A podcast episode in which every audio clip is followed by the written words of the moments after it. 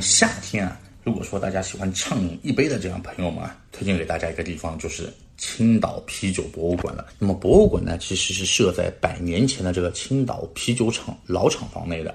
那么一幢幢红色的这个洋房啊，啊非常有趣味啊。靠马路一侧的这个屋顶上啊，装饰着这种醒目的超大啤酒罐。嗯，如果到这边来的话，可以看到，也可以了解到青岛啤酒的这样一个历史啊。你看这个生产啤酒的一些老设备，还可以品尝到纯正的这样一个青岛啤酒。那么进到大门里面的话，你首先可以看到一个广场。那么广场中央呢是阿拉伯数字一百的这样一个塑像啊，名为百年颂。那么是二零零三年八月十五日，为了迎接青岛啤酒的这样一个百年华诞而立的。那么百年颂的西边啊，有这个啤酒瓶和这个酒杯雕像组成的这样一个喷水池啊。广场上呢还有这个酒神的雕像。那么青岛啤酒博物馆啊，那它馆内呢是分为三个游览区域，就 A 馆，A 馆的话就是与历史对话。百年历史文化这个陈列区，那么 B 馆的话就是与经典相遇了，它就是那个是青岛啤酒的这个酿造工艺。那么 C 馆呢，就是与世界干杯，就是多功能的一个互动休闲区。那么所以说我们一般呢，按照这个 A 馆、B 馆、C 馆这样一个顺序呢，依次游览就可以了。那么历史文化区中的这个图文介绍了这个青岛啤酒厂有这个德国人占领青岛后啊建立的，那么接着呢又被日本人购得。最终又回到咱们中国人手里，创造辉煌的这样一个历史。这个陈列的这个实物中啊，值得一看的有这个啤酒厂回归中国以后啊，一九四八年用这个小青岛的这个灯塔注册的这样一个青岛啤酒的这样一个商标，它那边会循环播放这个一九四七年拍摄的这个青岛啤酒的广告，这是中国较早的这个电影胶片广告。然后呢，酿造工艺区的话呢，是介绍了啤酒的这样一个生产过程，它陈列着这个生产啤酒用的一些原料啊，一些老设备啊。那么啤酒制造过程啊，简单来说吧，就是把这个麦芽等这些原料糖化高温制成这个麦芽汁嘛，然后呢发酵过滤，最后包装。在这里的话，你能看到这个啤酒的这个主要。原料和这种各种麦芽，那么辅助原料啤酒花，对吧？还有糖化车间、发酵用的这个发酵池和这个大木桶，把这个啤酒装入瓶中或者是罐中这个包装线。那么其中糖化车间里面用这个紫铜手工打制的这个糖化锅，啊，这个和世界上现有较早的这样一个西门子的这样一个电机，这个是属于镇馆之宝了啊。电机是一八九六年的这个时候啊才有的，那么这个现在通电之后的话，据说还可以再运转的。那么最后呢，达到这个多功能区的话，有一些罗项娱乐项目，有骑自行车与 3D 画面互动的一些游戏啊等等。那么醉酒小屋啊很有意思的，它利用人的这个视觉错觉啊设计出来的，加上里面的地板呢都是斜的，所以说你进去了之后呢，哎，就是感觉像喝醉酒一样，有种。站不稳、头晕目眩的这样一个感觉。那么这里呢，还有这个青岛的一个啤酒吧和出售啤酒相关商品的这样一个纪念品的一些商店啊等等。那么每一个购买了门票的客人，咱们博物馆呢都会免费赠送一杯原浆啤酒，然后一包啤酒豆，一杯生啤酒。那么分两次给游客品尝的，那么免票群体呢就没有这样的一个待遇了。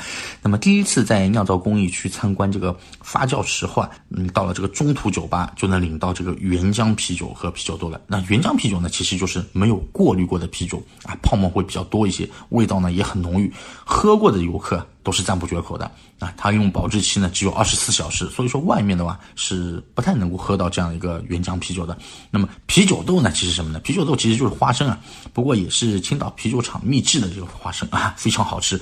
哎，我建议大家不要一下子全都吃完，为什么？你留一点，留一点到喝这个生啤酒的时候啊，哎，你用来下酒。那么第二次呢，在全部游览完这个多功能区的这个青岛啤酒吧，就能能够拿到这样一个生啤了。那么啤酒啊，有人爱喝，也有人不爱喝，对吧？那么啤酒豆啊，倒是老少皆宜的，又好吃又是特产，对吧？你到时候可以在纪念品商店买点回去下下酒啊，这个都会可以的。那么青岛啤酒博物馆的门口呢，就是有名的这个登州路啤酒街啊，到处都是。海鲜排档啊，还有打着青青岛啤酒旗号的这样一些酒吧。那么啤酒街西边呢，有这个室内购物，那么餐饮特色，还有这个街巷牧城啊。东边呢有这个东台步行街，购物小店都是非常多的。餐饮呢种类也比较多，海鲜肯定是少不了的。吃货嘛，选择有困难的话，就建议在这个登州路吃的是这个气氛。你想象一下，这个夜色霓虹下，吃着海鲜，喝着当日出厂的这样一个新鲜啤酒的感觉，你也可以想象一下，像当地人一样，对吧？用这个塑料袋装啤酒带回宾馆品尝。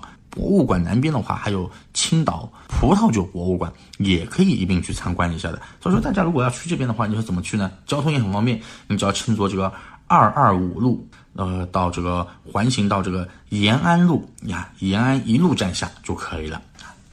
接下来呢，咱们再来介绍一下啊，这个是小朋友们就比较喜欢的这个海底世界了。海底世界呢是坐落于第一海水浴场的这个西侧，这里呢是展示了海底环境和这个海洋生物的这样一个主题馆。那么在这里的话呢，你不仅可以看到许多这种活体的海洋动物和生物标本，还可以欣赏到这种精彩的水下表演，非常适合这种亲子游览了。那么首先呢，在这个梦幻的水母宫啊，你将可以看到上千只水母在这个灯光的映衬下。这个争奇斗艳，非常非常的美。然后呢，可以去看这个海豹馆，这种憨态可掬的这种海豹、海狮，还有那些企鹅。那么还可以在这个国内的这个藏品丰富的这个海洋标本馆里面，看到这个抹香鲸啊、剑鱼啊、海龟等各种海洋的生物标本。那么接着呢，完全建于地下的这个海底世界馆。会给你带来全方位的这样一个海底视觉，那么你可以漫步在全透明的这个海底隧道当中啊，感受鱼群环绕在你的这个身边，或者是透过这种圆柱形的这种展示缸啊，看到这个诶小丑鱼在这个热带鱼的这个热带鱼群的这个缭绕的这个珊瑚群里面遨游。那么在海洋剧场里面的一些真人水下表演，这个是非常受人欢迎的啊，可以欣赏到这种。惊险的这种人鲨共舞，唯美微笑。那么还有这种美人鱼的一些表演啊，有时还能看到就是有潜水员在水下上演这个幽默的这些小品，对吧？那么你在了解到这种海洋生物之后呢，哎，最后去一下淡水生物馆，去参观一下这种巨骨舌鱼啊、中华鲟啊、娃娃鱼等这些啊比较珍稀的一些淡水的一些水生物。目睹一下这些活化石的这样一些风采，所以说青岛海底世界呢有多个展馆。那么参观路线的话呢，为单向不可走回头路的这样一个方向，从这个莱阳路南面的这样一个入口进入，那最后呢从那个莱阳路北面出来。那么游览顺序呢，啊，它基本上都是以这个梦幻水母馆，那么海豹馆，然后再到这个海洋生物标本馆，再到海底世界，然后到这个淡水生物馆，这样一整套这样走下来。那么提醒大家的是什么呢？由于这个景区内的参观顺序都是单向的，它是不能够走这个回头路的，所以呢，建议先在门口了解一下表演的场次，控制好大家这样一个参观的一个时间和顺序。那么提前赶到这个表演场地。那么景区外的那个南阳路上也有不少这个快餐店的啊，所以说大家不用担心吃。那么海底世界东面呢，就是著名的这个第一海水浴场，北面呢就是临着这个小鱼山公园，西面呢就是紧邻着这个啊鲁迅公园，都是一些室内比较热门的这样一些景点。然后呢，还有就是这个是不允许带宠物进去的，大家只要带自己孩子进去就可以了啊。然后呢，再推荐给大家就是第一海水浴场了。第一海水浴场啊，建于一九零一年啊，是青岛较为老牌的这样一个城市海滩了。它呢是位于这个青岛市区的这个南部，每年七月到九月啊。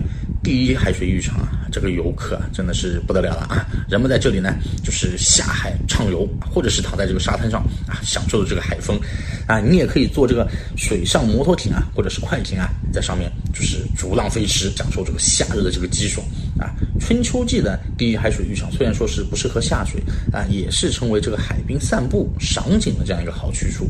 你可以在这里五百多米长的这个沙滩上啊。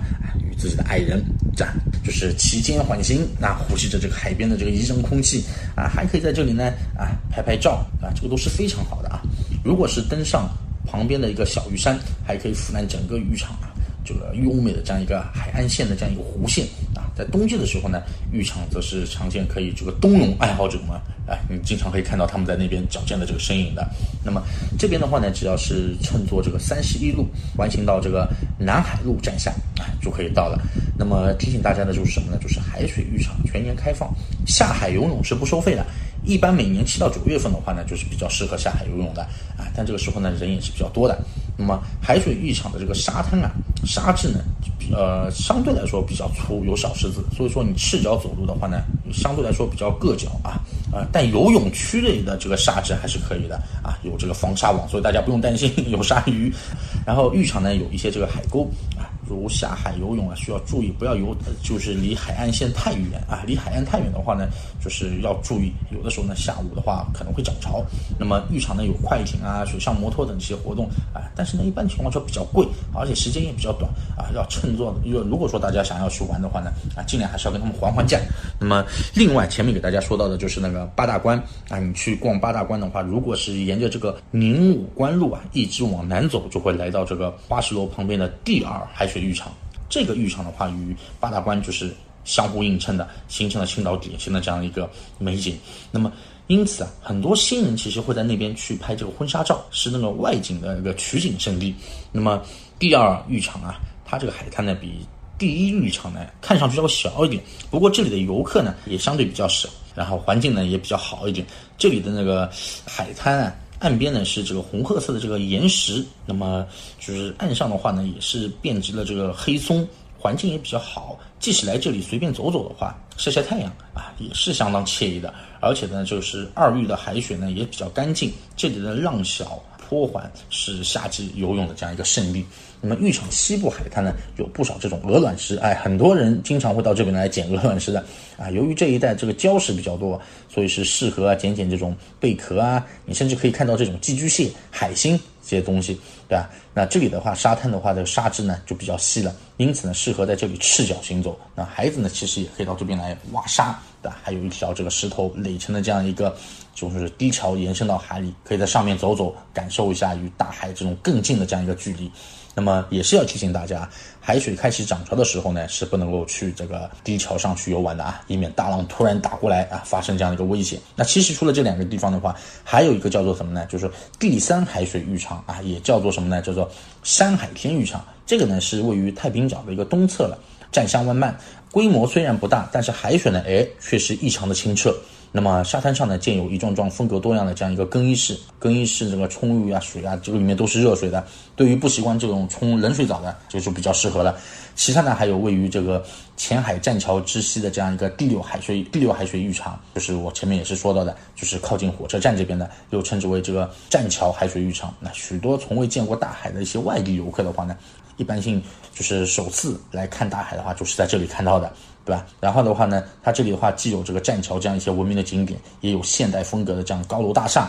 这个浴场的话面积也是比较小的。那么沙滩的沙子呢，大部分都是新换的啊，所以说沙质还是比较细软的，尤其适合这种啊在沙滩上面啊走走啊这样的。那么第六海水浴场的话，距离小青岛不远，对吧？前面也是说到过的。每到晚上的话，这个青岛上的这个导航灯光，还有这个浴场的一个波光啊，交相辉映，构成一幅非常美的如痴如醉的这样一个夜景。这个的话呢，反正大家如果要过去的话呢，可以乘坐这个地铁三号线到这个青岛站下就是可以了。那么，呃，石老人海水浴场呢，是位于这个青岛市的这个东部了啊。这个是属于青岛较大的这样一个海水浴场，这里呢是南临海洋世界，东部呢也可以眺望到这个矗立在海中的这样一个巨石啊石老人。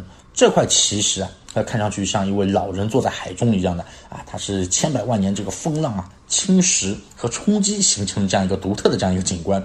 那么石老人海水浴场呢，它这个沙滩啊也是这个比较平缓啊，很多人认为啊。这个海水比市区里的这个浴场啊更加的清澈，所以呢，也有不少当地的居民啊喜欢到这边来游泳的。而且这里的人呢，相对来说会比较少一点，空气呢也比较好，啊？沙子呢也会更细，来这里散步啊、晒太阳是很享受的啊。不过夏季的时候呢，常会有一些舞台就是漂浮在这个水面上啊，所所以说这个稍微影响到一些游泳。那么离浴场不远的地方呢，有个香港东路上面呢，还有这个有名的这个国际啤酒城。啤酒城，对吧？每逢夏季啊，这个啤酒节来临的时候，那这里绝对是人山人海的。